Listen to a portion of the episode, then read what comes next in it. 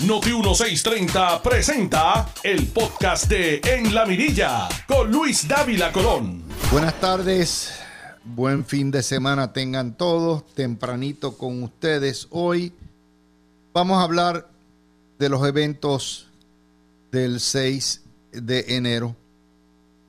La primera intentona de golpe de Estado en Estados Unidos. No es casualidad que hayan pasado 50 años entre el escándalo de Watergate, que obligó a dimitir al presidente Nixon, y el asalto miliciano al Congreso del 6 de enero del año 21. Ayer comenzaron las vistas congresionales del comité, eh, presidido por un congresista afroamericano, eh, Benny Thompson, básicamente atando todos los cabos que había que atar debidamente eh, documentados mediante videos de un asalto coordinado paramilitar que se hizo para detener los resultados de la elección y los que pudimos ayer sentarnos a ver las vistas, que son meramente un atisbo, un entremés de lo que viene. Y no solamente es el congresista Benny Thompson, sino también la congresista republicana Liz Cheney. Básicamente se estableció claramente el ataque coordinado, la preparación paramilitar, eh, el asalto en distintos puntos, las órdenes de Trump a través de Twitter y lo que fue la gran mentira. La gran mentira de que Biden se robó las elecciones. Y la evidencia que desfila, básicamente y que desfilará, es de la propia gente de Donald Trump, empezando por su secretario de justicia, que le dijo que era una locura lo que estaba tratando de hacer, que no tenía evidencia, no tenía ningún documento de fraude, siguiendo por los abogados del Departamento de Justicia, los abogados de la Casa Blanca, los funcionarios de la Casa Blanca y aún por la propia hija de Donald Trump, que salió en video diciendo, yo tengo el mayor de los respetos por el secretario de Justicia eh, Barr, Bill Barr, y acaté como bueno lo que nos dijo de que no hay, no hay base alguna, ni documental, ni testifical, para sostener que hubo fraude en la elección del 16. Y por ahí nos fuimos. Yo no quiero, como tenemos muchas noticias hoy, no voy a estar eh, poniendo en detalle todo lo que aconteció ayer, pero sí les puedo decir que se los dije. Y les dije que esto es el primer intento de un golpe de Estado que amenaza todo el sistema democrático de Estados Unidos. Y en eso hay unas similitudes muy grandes con Watergate. Eh, las vistas de Watergate se dieron, comenzaron y todo lo que hubo en términos de Watergate, yo siendo un joven estudiando, estudiante de derecho. Y las vistas se transmitieron en Puerto Rico cuando no había tanta televisora. Y aquellas vistas eh, establecieron claramente un abuso del poder ejecutivo. Es decir, tanto la intentona de golpe de Estado de Trump como el operativo de espionaje de los plomeros, se llamaban los plomeros, que contrató la Casa Blanca de Nixon para hacer espionaje en el Comité Nacional Demócrata en, el edificio de Watergate, que es un complejo precioso que queda frente al río eh, Potomac y ayer a donde estaban las oficinas nacionales del Comité Demócrata Nacional, son casos de abuso de poder Ejecutivo. Un intento, ambos, de autoperpetuarse en el poder. En un caso mediante el espionaje del el adversario para sacar trapos al sol que impactaran y timonearan el resultado electoral. Y el otro mediante un golpe de Estado que invalidaría los resultados electorales. Un golpe violento de Estado luego de haber perdido 66 casos en los tribunales y no haber ganado un solo caso en tribunales federales y estatales. En ambos casos se trata de presidentes paranoides, presidentes con un ego enorme y esencialmente corruptos. Tanto Nixon como eh, Trump eran presidentes corruptos. Y un esfuerzo de encubrimiento. En el caso de eh, Watergate apareció la figura de el abogado de la Casa Blanca, Dean, que fue el que los tiró al medio a todos, se convirtió en el que habló en el testigo estrella.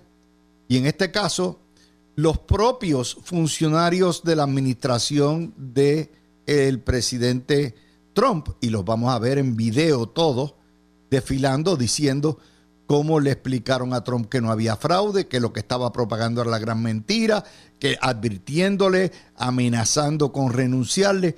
Todo eso va a estar puesto porque los principales delatores de la gran mentira y del golpe de Estado serán los propios funcionarios de Trump. También estas vistas representan lo que es el sistema de pesos y contrapesos de la democracia americana y de la forma republicana de gobierno con tres ramas de gobierno. Estos, estas vistas congresionales son el legislativo haciendo su trabajo de fiscalización sobre unos asuntos críticos del Ejecutivo y el abuso de poder del Ejecutivo. De manera que en ese sentido son iguales. Nixon renunció, Trump todavía sigue con la vaina, pero ya pronto se le va a acabar la cabulla. Y aquí lo que hay que recordar es aquellas famosas palabras del senador Howard Baker de Tennessee. ¿Qué sabía el presidente y desde cuándo? Y ahora lo que hay que preguntar es, ¿qué hizo el presidente y desde cuándo? Y como les digo, el problema aquí no es que los funcionarios, con excepción de par de ellos, eh, de la Casa Blanca, fraguaran.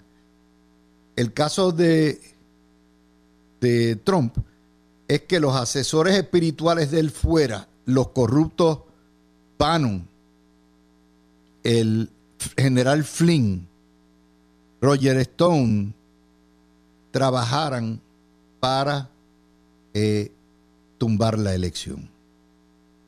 De manera que se trata de tanto Watergate como esto, dos actos de subversión de la ley y el orden y de violación a la constitución. Son atentados al sistema democrático, un intento de cambiar las elecciones, un intento de no traspasar el poder, no hacer la transferencia de poder, que es la quinta esencia de la democracia. Y yo les invito a ustedes a ver las vistas que van a ser transmitidas todos los días. Será el mejor culebrón, el mejor novelón que va a haber en Estados Unidos durante los próximos dos meses. Con el propósito no de meter preso a nadie, sino con el propósito de que esto no vuelva a ocurrir y que se legislen los pesos y las contrapesos y aquellas garantías que eviten que esto vuelva a repetirse. El héroe de la noche fue el presidente, el vicepresidente Pence, que fue el que aguantó el fuerte, aguantó y sencillamente certificó la elección.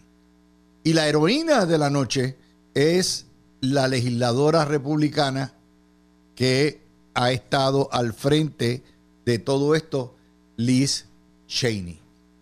Así que fíjense que todo es con los republicanos. Y quien se convirtió anoche prácticamente en la fiscal, llevando el peso de lo que es eh, la prueba.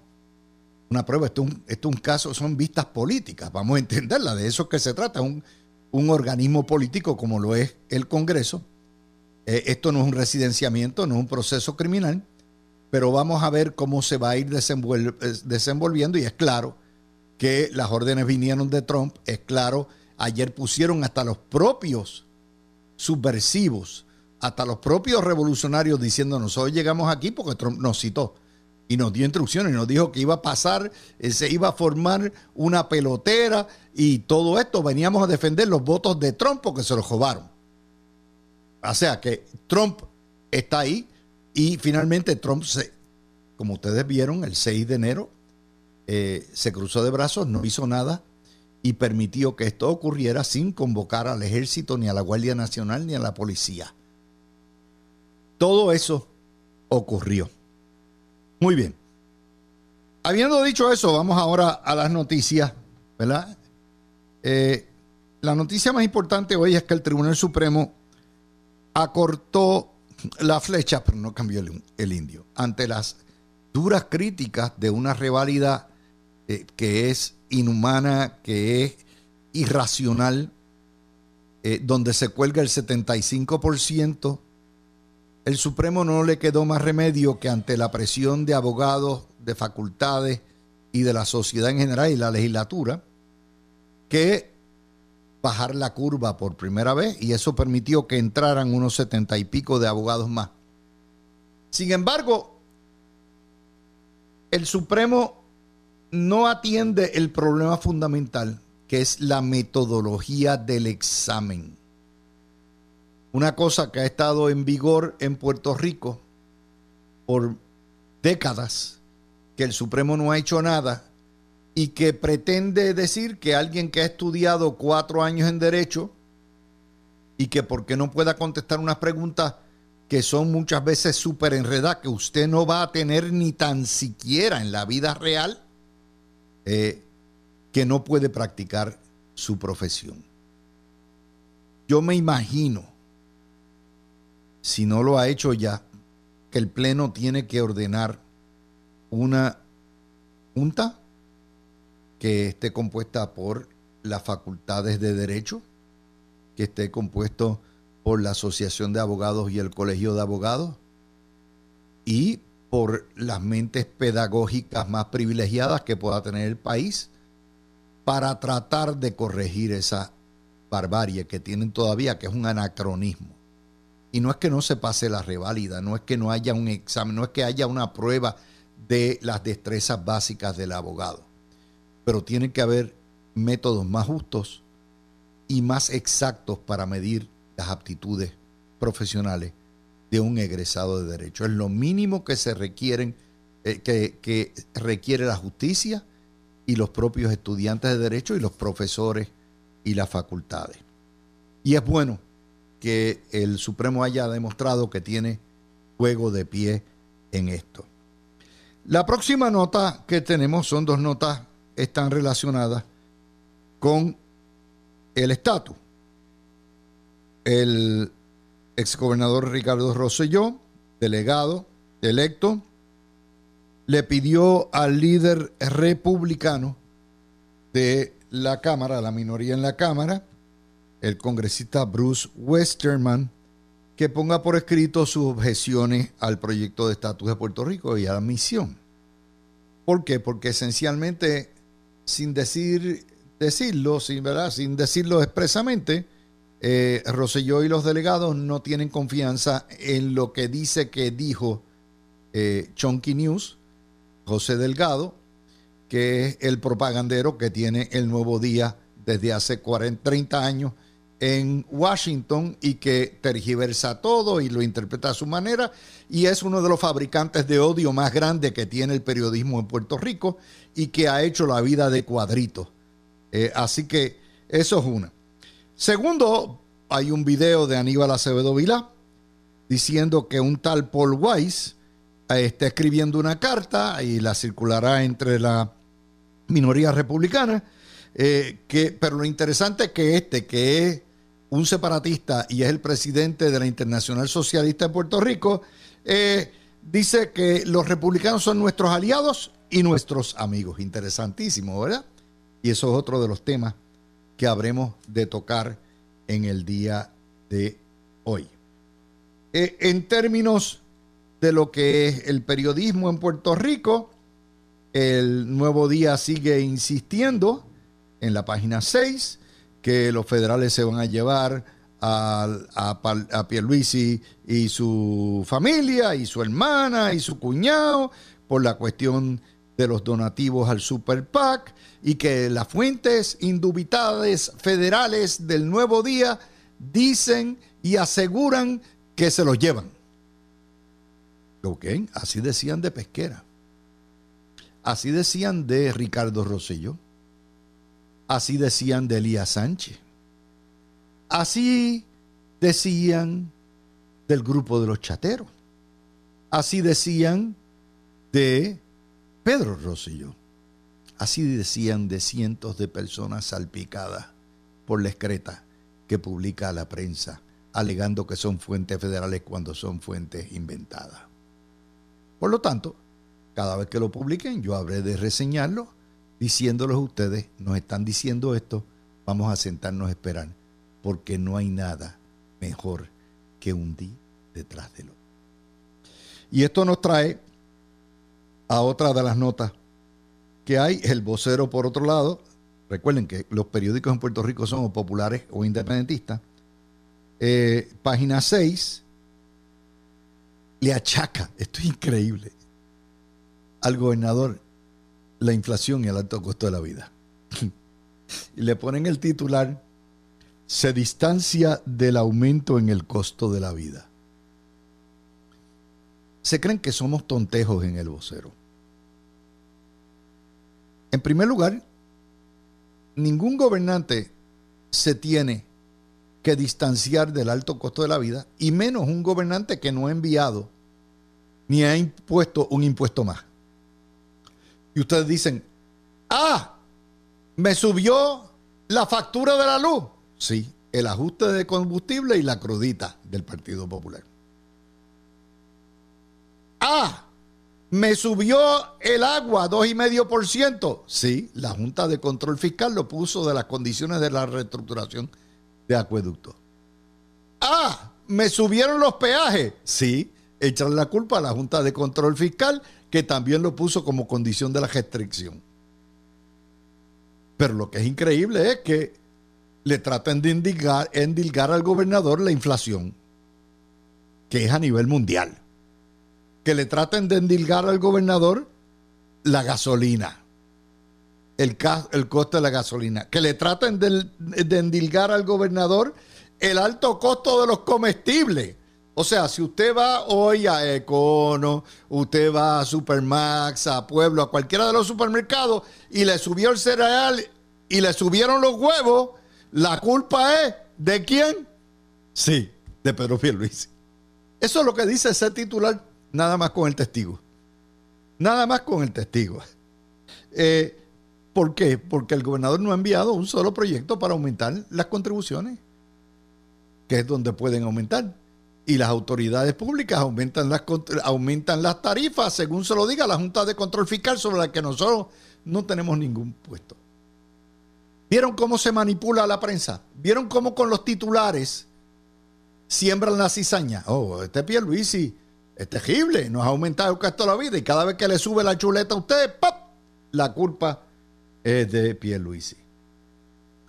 La otra nota nos dice el, eh, en la prensa hoy, el vocero, página 23, el índice de actividad económica para el mes de abril reflejó una tasa de crecimiento de casi 5%, pero ya reflejando una disminución en el consumo de gasolina en 1.5%.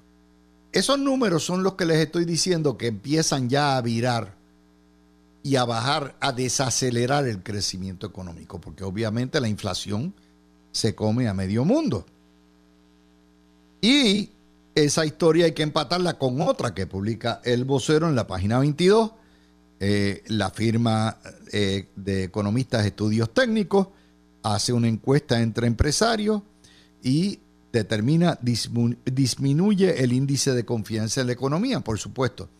Hay, eh, y disminuyó, porque ellos hacen esa encuesta periódicamente, casi cinco puntos. ¿Cuáles son las inquietudes de los pequeños comerciantes, de los industriales, de, los que ponen capital y de los negocios? Número uno, la inflación. Igual aquí, igual en Europa, igual en Sudamérica, igual en Estados Unidos. Número dos, la pandemia y los efectos de la pandemia y de los cierres. Igual aquí, igual en los estados, igual en Europa, igual en Sudamérica, igual en China, igual en el mundo entero. Número tres, el alto costo energético, igualito en el mundo entero. Número cuatro, la escasez de empleados está pasando tanto en los Estados Unidos como en Puerto Rico. Número 5. La sobrecarga de impuestos que ha habido y obviamente no se han bajado los impuestos porque la Junta no permite que se bajen los impuestos. Mire lo que está pasando con lo que es la amnistía del impuesto de ventas sobre los productos de para usted protegerse del huracán o prepararse para el huracán, que la Junta ha dicho que no y el gobernador dice que sí, ahí estamos. Y finalmente la burocracia, esa sí es nuestra la permisología, es criatura nuestra. Y ahí no importa el gobierno que esté, son todos un desastre, porque aquí hay un gobierno permanente de burócratas que hacen lo que le da la gana, parte del el socialismo gubernamental que hay en Puerto Rico, donde el gobierno tiene vida y voluntad propia, donde no se trabaja para el ciudadano de a pie y mucho menos para el gobierno electo, y esas son las cosas pasan. Es así, es así es responsabilidad local. Los casos de COVID hoy, eh, seis, dos muertos, 387 hospitalizaciones, 33% la positividad, sigue más o menos entre 3.500 casos diarios, eh, 3.500, 4.000. Hay lo que se llama una estabilidad que lleva semanas, no baja mucho, no sube mucho, y en esa estamos. Y finalmente, para los viajeros internacionales, o sea, los que van a viajar al extranjero, fuera de los estados, les estamos notificando a todos ustedes que hoy la CDC y el gobierno federal eliminó el requisito de que usted tenga que, antes de montarse en el avión para regresar a casa, tenga que traer una prueba de COVID negativa de 24 horas. Eso ya se acabó para todos los efectos prácticos, así que puede viajar tranquilo. Eso sí, yo les recomiendo siempre con mascarilla y tomando las providencias necesarias para protegerse. Son en la 1 y 26 de la tarde.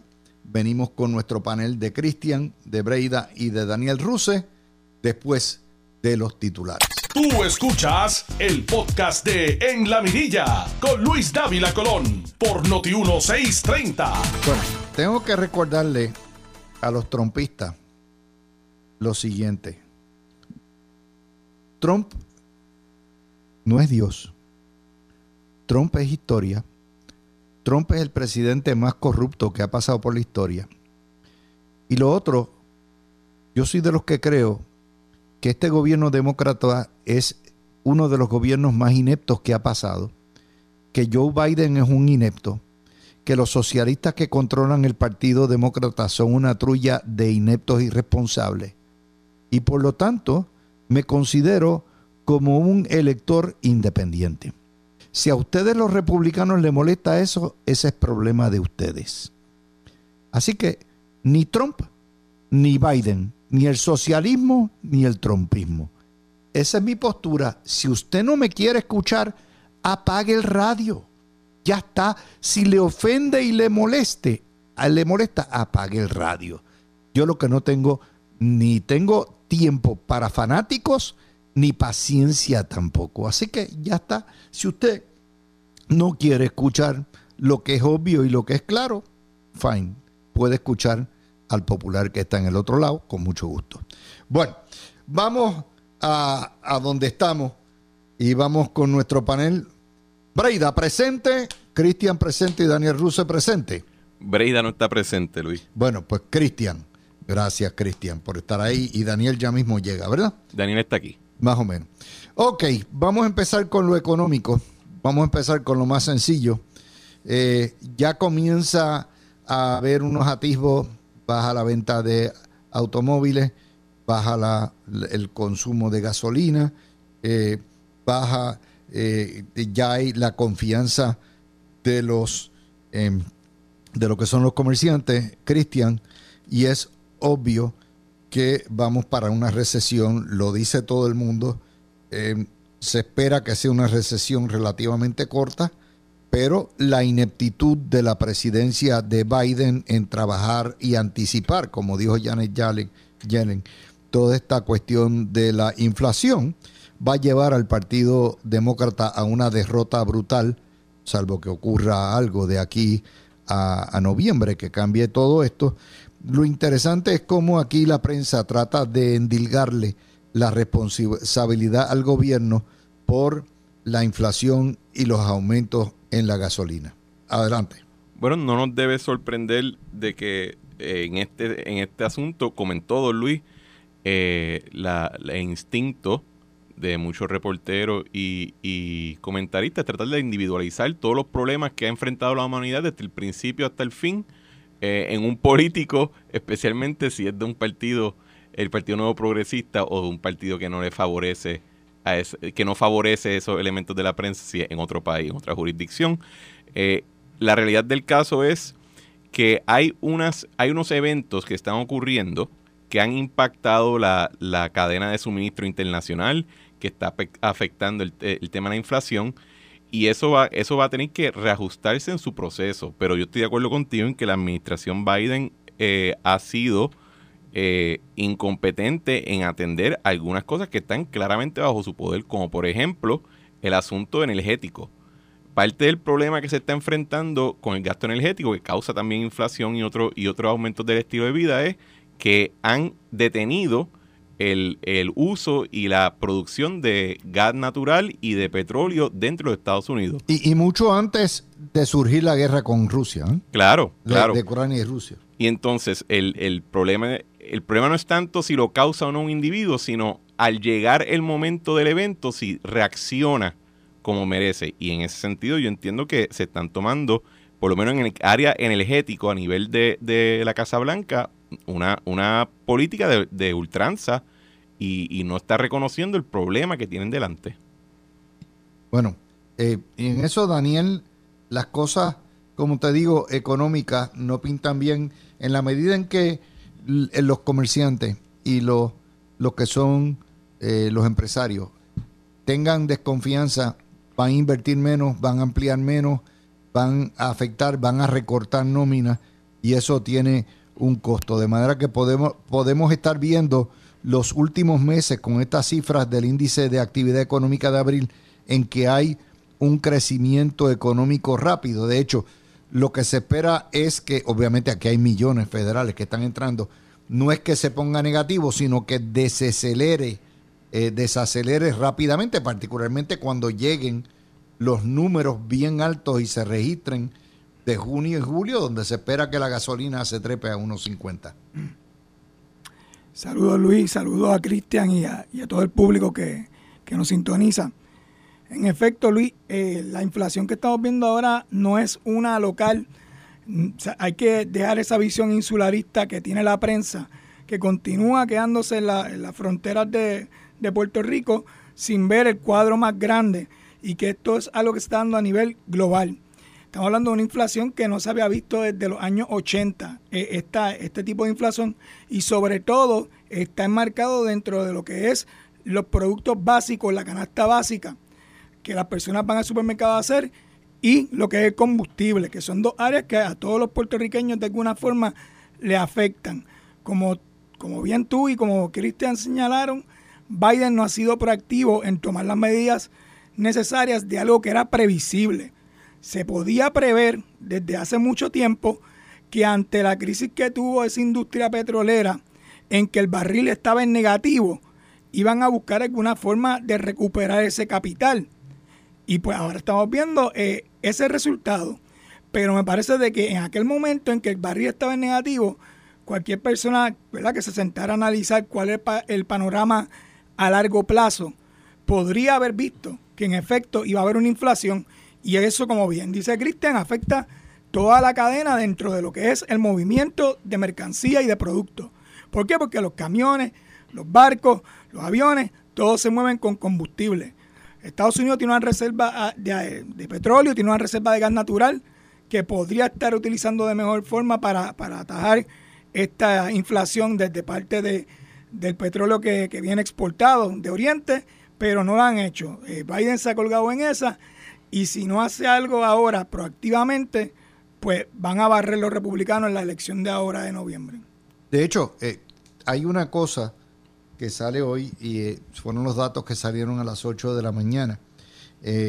la inflación nacional que es mucho menos de lo que es la inflación real en la calle, ¿ok? Siempre las estadísticas están por abajo en eso. Se trepó en 8.6%.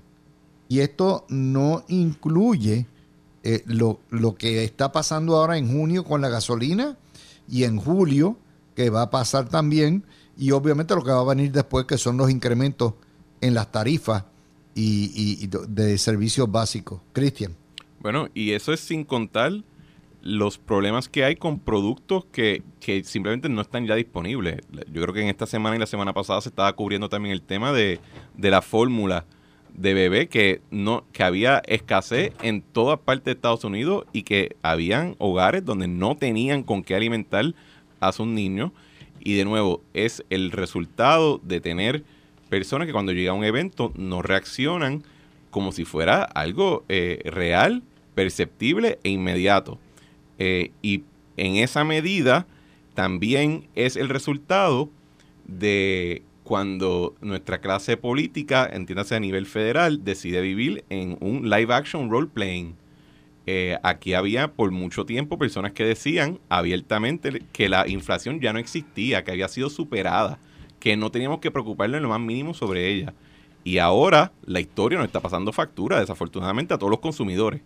Eh, y, ese, eh, eh, hasta ahora por lo menos, yo no he escuchado un mensaje que me diga que los líderes ahora mismo a cargo a nivel federal pues tienen un plan de cómo atender la cadena de suministro, cómo permitir el acceso de ciertos productos que están, están aprobados en otras jurisdicciones a entrar a, Estados Unidos.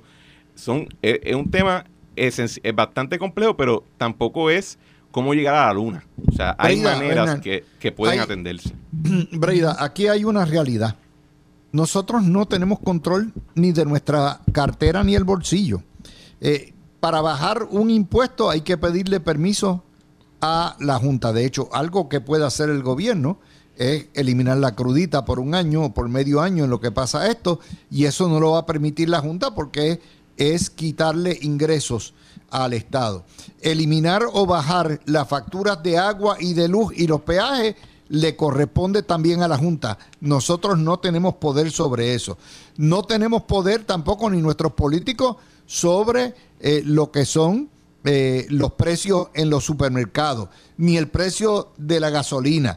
Ah, de manera que cuando vienes a ver, eh, lo más que pudiéramos trabajar es la cuestión de la burocracia y de la permisología, pero ahí seguida la prensa, si alguien se salta un proceso interminable de permiso, la prensa le cae encima y los ambientalistas y los socialistas y no se puede. Así que en realidad, sobre la economía de Puerto Rico, con excepción de los fondos federales que están entrando, es muy poco lo que el pueblo de Puerto Rico a través de sus representantes electos puede eh, hacer.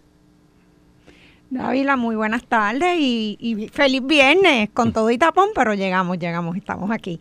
Mira, Dávila, es que no nos debe sorprender esta actitud que siempre tiene eh, la prensa de estar culpando de todo lo que ocurre a nivel mundial, obviamente como, como estábamos discutiendo al principio del programa, al Partido Nuevo Progresista, ¿verdad? Porque es el que está en el poder y porque es para donde pueden tirar la, la línea.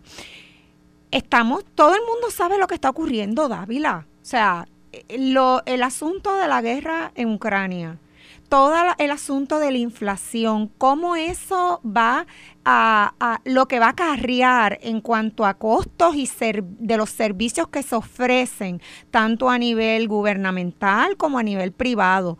O sea, decir que eso es culpa del gobierno de Puerto Rico, de verdad a mí me parece una demagogia. Que sí, que hay que buscar soluciones, claro que sí, Claro que sí, es, eso es parte del proceso, pero, pero venir a, indicar que no, porque es que el gobierno no está haciendo nada, todo el mundo sabe que aquí manda la Junta de Control Fiscal. O sea, aquí nosotros, el gobierno puede tomar unas medidas que de cierta manera son hasta cosméticas, Dávila, porque e, es para resolver durante un tiempito. Pero más a largo plazo, el gobierno de Puerto Rico no es mucho lo que puede hacer porque nosotros dependemos y nuestra economía funciona unida a la de Estados Unidos. Así que cualquier cosa que, suceda allá nos afecta a nosotros. Sobrino, ahí está el impasse sobre la eliminación del impuesto de venta sobre los productos que son necesarios para protegerse del huracán.